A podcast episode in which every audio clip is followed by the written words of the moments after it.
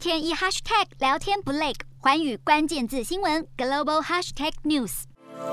针对五百人以上企业实施周工作四天的法案，正在加州议会进行投票。由于加州不论在绿能和工作生活平衡的趋势总是走在全美之前，该法案引发各界关注。去年被选为全美最快乐的城市，Fremont 首位台裔市长高旭佳说：“任何的法案必须评估它的冲击性。”根据皮尤中心二月民调，百分之六十四的美国人认为在家工作更能平衡身心健康。